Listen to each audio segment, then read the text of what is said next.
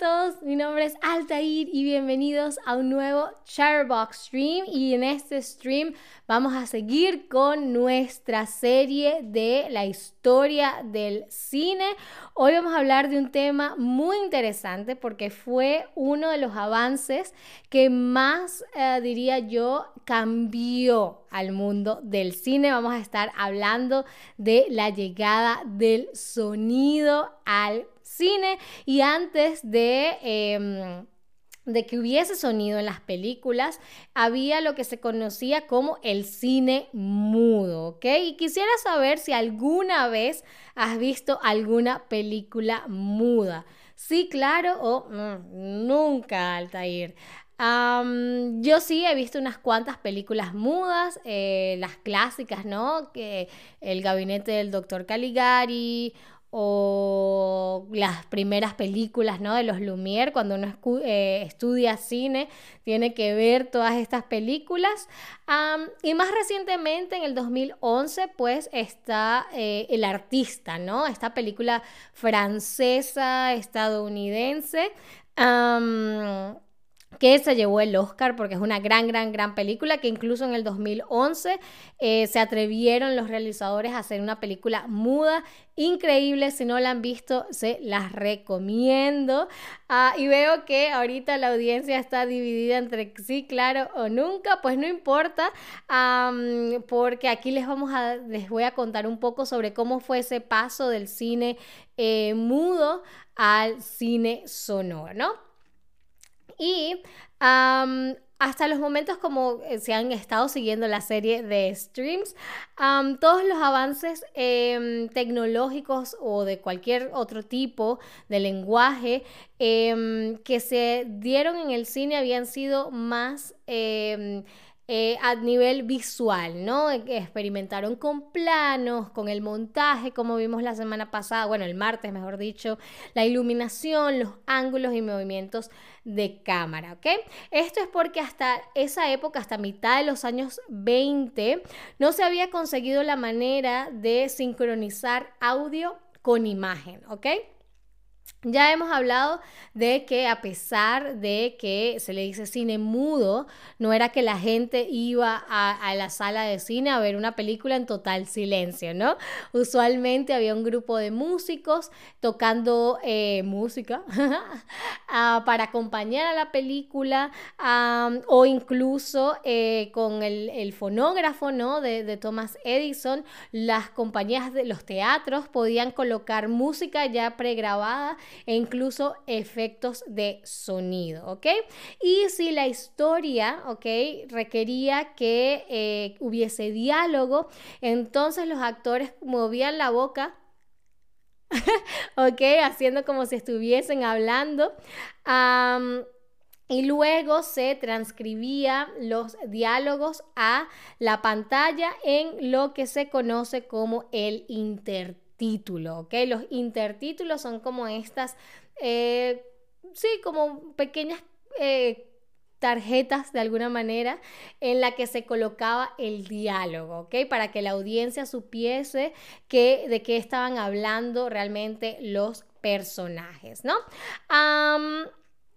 Y esto se tenía que hacer de esta forma porque, como les decía, no existía la tecnología para poder grabar el sonido del directo de los actores, es decir, las cámaras que se utilizaban en ese momento no grababan sonido, ¿ok?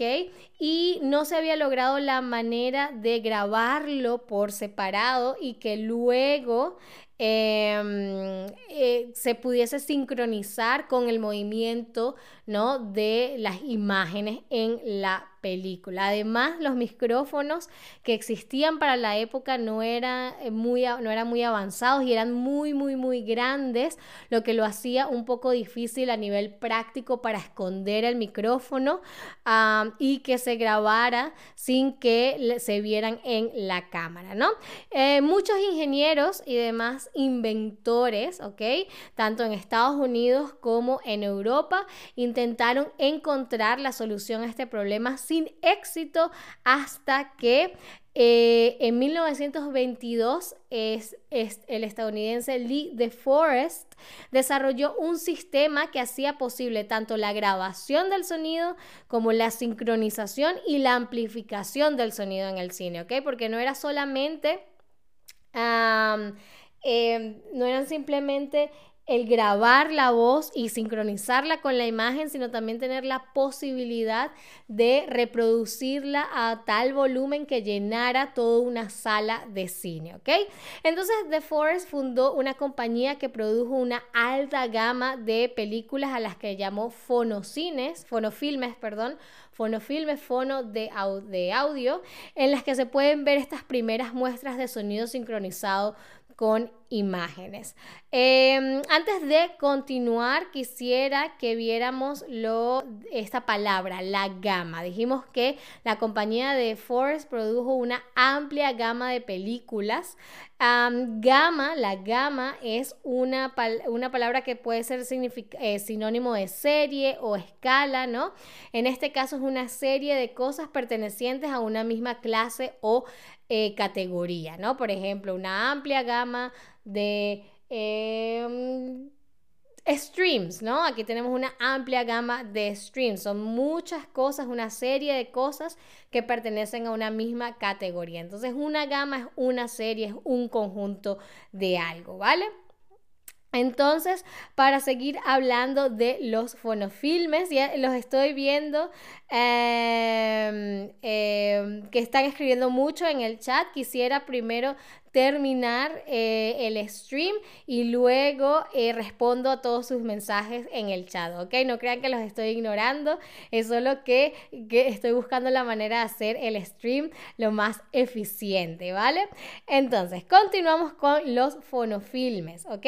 Como les decía, estas eran películas básicamente que presentaban, eh, valga la redundancia, presentaciones eh, musicales, ¿ok? Es decir, bandas eh, eh, o grupos musicales tocaban enfrente a la cámara y se les grababa el sonido y luego eso se reproducía. Ah, también había algunas pequeñas palabras dirigidas a la audiencia, ah, pero el principal propósito de estos fonofilmes era em, simplemente presentar la tecnología, ¿no?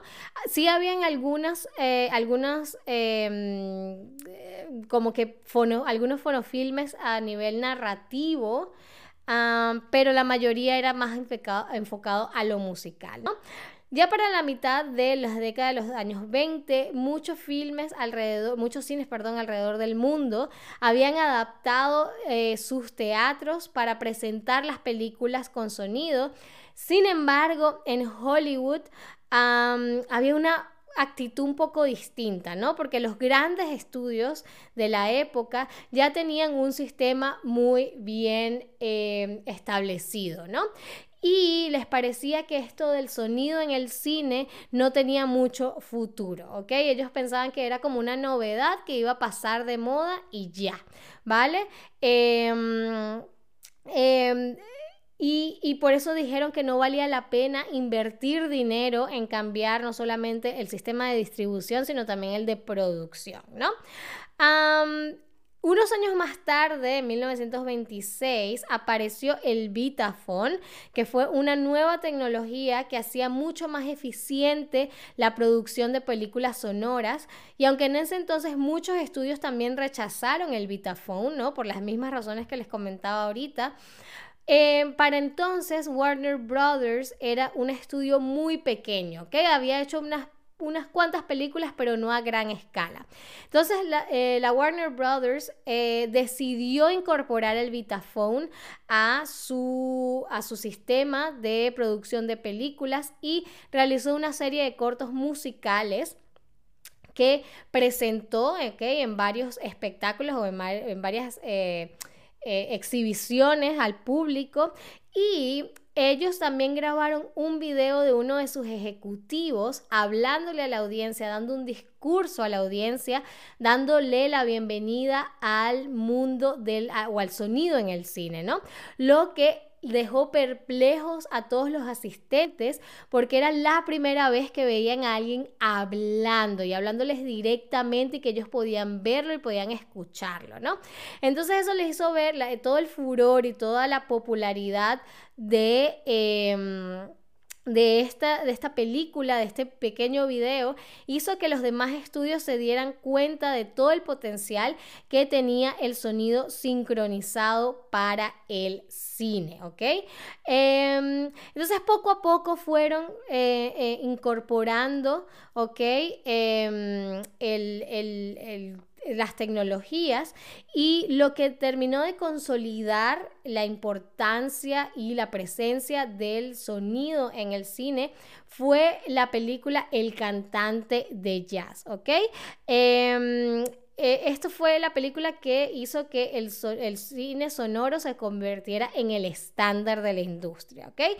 Esta película también fue producida por la Warner Brothers y el plan era simplemente grabar la presentación musical, ¿no? Porque es que el cantante de jazz es básicamente sobre un cantante de jazz y la idea era simplemente presentar, a eh, poner la música, ¿no? Eso era lo que se estaba haciendo en la época. Sin embargo, eh, la estrella de la película, Al Jolson, improvisó una línea de diálogo, ¿ok? Que fue capturada por el Vitaphone y luego la dejaron en la película y cuando la audiencia escuchó al personaje dentro de la historia hablar, se volvieron locos, ¿no? Porque era la primera vez en eh, que, los la, audiencia podía escuchar a los personajes interactuar dentro de la historia. Era como una manera distinta de, eh, vivir la película, ¿ok? Ya era como, lo hacía un poco más auténtico, ¿no?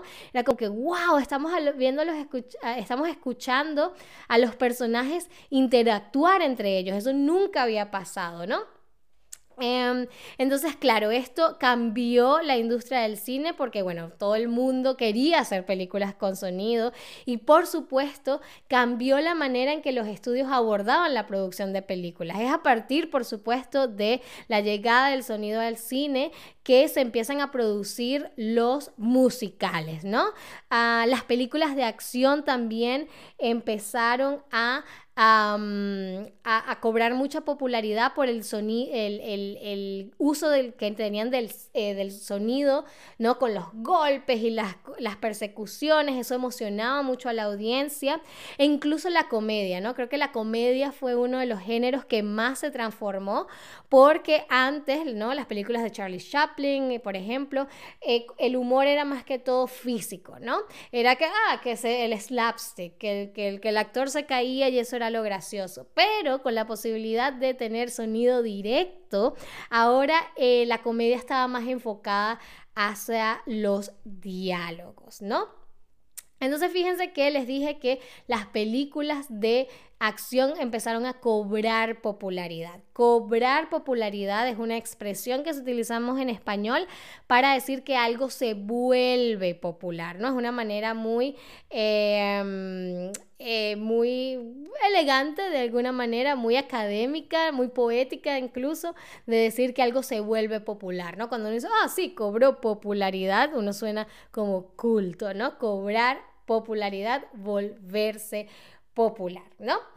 Y aunque hoy en día sabemos todas las, ah, las ventajas y las posibilidades que condujo eh, la introducción del sonido en el cine, lo cierto es que también significó el fin de la carrera de muchísimas personas, ¿no? Principalmente de los músicos, ¿ok? Porque ya no había un lugar para tener a una banda tocando música en vivo cuando se presentaban las películas. Entonces los músicos eh, se quedaron sin trabajo. Por supuesto, los actores, ¿no? Los actores por ah, eh, muchas... Em, Em, razones. Primero porque el cine mudo requería una, una actuación extravagante, grande, exagerada casi, ¿no? Con el sonido ya ese tipo de, mm, actuaciones no tenían lugar porque era se veía demasiado falso.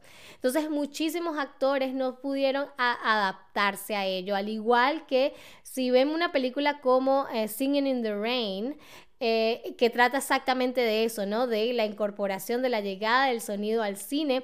Muchos actores tenían una voz terrible, ¿ok? Una voz que las audiencias no querían escuchar. Entonces eso también significó el fin de la carrera de muchos actores, entre ellos de Buster, Buster Keaton, quien fue un gran actor de comedia, pero que no supo adaptarse, la audiencia tampoco supo adaptarse a escucharlo y lamentablemente su carrera en el mundo del cine terminó, pero podemos ver sus películas hoy en día. Em, y se las recomiendo mucho porque es un gran, gran actor, un ícono de la comedia, ¿ok? muy bien, eso es todo lo que les traje por hoy sobre el sonido en el cine. Por supuesto, tenemos una rápida ronda de quizzes. la primera pregunta es, ¿los estudios cinematográficos no estaban muy convencidos al principio de que el sonido tenía futuro en el cine. ¿Esto es verdadero o es falso? ajá, ahora quisiera, eh, muchísimas gracias a Tobías, a Esther, a Cristian, a Boduk, a todos los que, eh, incluso los que quizás están viendo pero no han escrito en el chat. Muchísimas gracias por sus eh, mensajes tan bonitos, de tanto cariño. El cariño también es de mi lado hacia ustedes. fue un, un, tiempo que disfruté muchísimo poder traerles un poco sobre eh, mi idioma, sobre mis gustos, un poco sobre lo que de mis intereses y fue eh, muy bonito ver que a ustedes también les eh, interesaba y que se conectaron. Eh, se, conectaron cada semana a, ver estos streams. así que muchísimas gracias en verdad ah, por por todo, en verdad.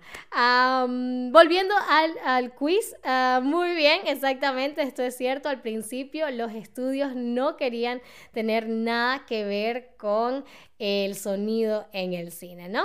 Luego, si decimos, tenemos una amplia de películas en nuestro cine. Tenemos una amplia gema, una amplia gama o una amplia goma.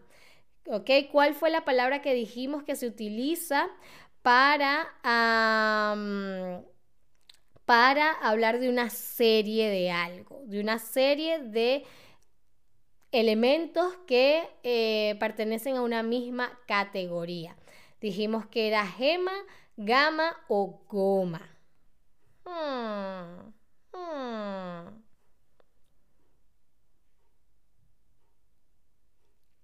Muy, muy, muy, muy, muy bien. Gama, exactamente. Tenemos una amplia gama de películas en nuestro cine. ¿Cuál es el nombre de las tarjetas en las que se colocaban los diálogos de los actores durante la época del cine mudo? ¿Ok? Cuando en la época, en el cine mudo teníamos que, leer el diálogo, lo veíamos en qué? En intertítulos en cartas de diálogo o en dialoguetas, como dijimos que se llamaban estas tarjetas con, donde se transcribía el diálogo de los actores. Hmm, hmm, intertítulos, cartas de diálogos o eh, diagoletas. Muy, muy, muy, muy bien. Intertítulos intertítulos, perfecto. Ah, luego tenemos si algo se vuelve popular, ¿ok? Decimos que compra popularidad, vende popularidad o cobra popularidad, ¿ok? Dijimos que las películas de acción, luego de la llegada del sonido en el cine, compraron popularidad, vendieron popularidad o cobraron popularidad.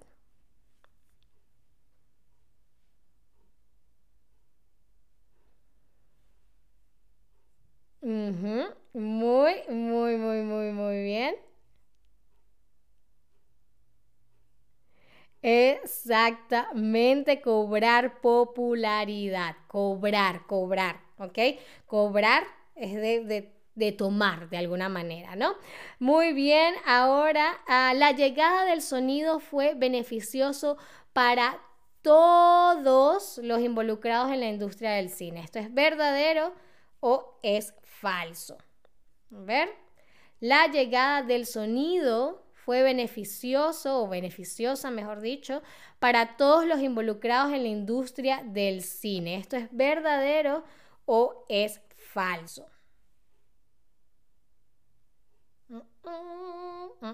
Recuérdense, hablamos de eh, Buster Keaton, eh, hablábamos un poco sobre eh, la película Singing in the Rain, que habla exactamente de este tema. Muy, muy, muy bien, es falso, por supuesto, muchísimas, muchísimos actores, muchísimos músicos perdieron sus empleos por la llegada del sonido al cine. Y la última pregunta del stream, el cantante de jazz fue tan popular porque aparecía alguien cantando, porque fue la primera vez que se escuchó a los personajes hablar dentro de la historia o porque se podía escuchar el piano y la voz al mismo tiempo. ¿Por qué dijimos que esta película de la Warner Brothers, eh, el cantante de jazz fue tan popular? Dijimos que la idea original era simplemente tener, ¿ok? Eh, la música pero que el cantante, el cantante, el, protagonista, ¿no? Al Jolson, improvisó una línea de diálogo antes de ponerse a cantar. Exactamente, porque fue la primera vez que se escuchó a los personajes hablar dentro de la historia y eso fue todo por este stream. Espero les haya gustado, espero hayan aprendido mucho. Espero, si tienen más curiosidad sobre el avance y la historia del cine, hay muchísimos recursos online. sigan viendo películas, sigan escuchando música, sigan aprendiendo español. Eh, se les quiere muchísimo, les mando un beso, un abrazo. Eh, cuídense mucho. Em, y sí, ahí nos estaremos viendo.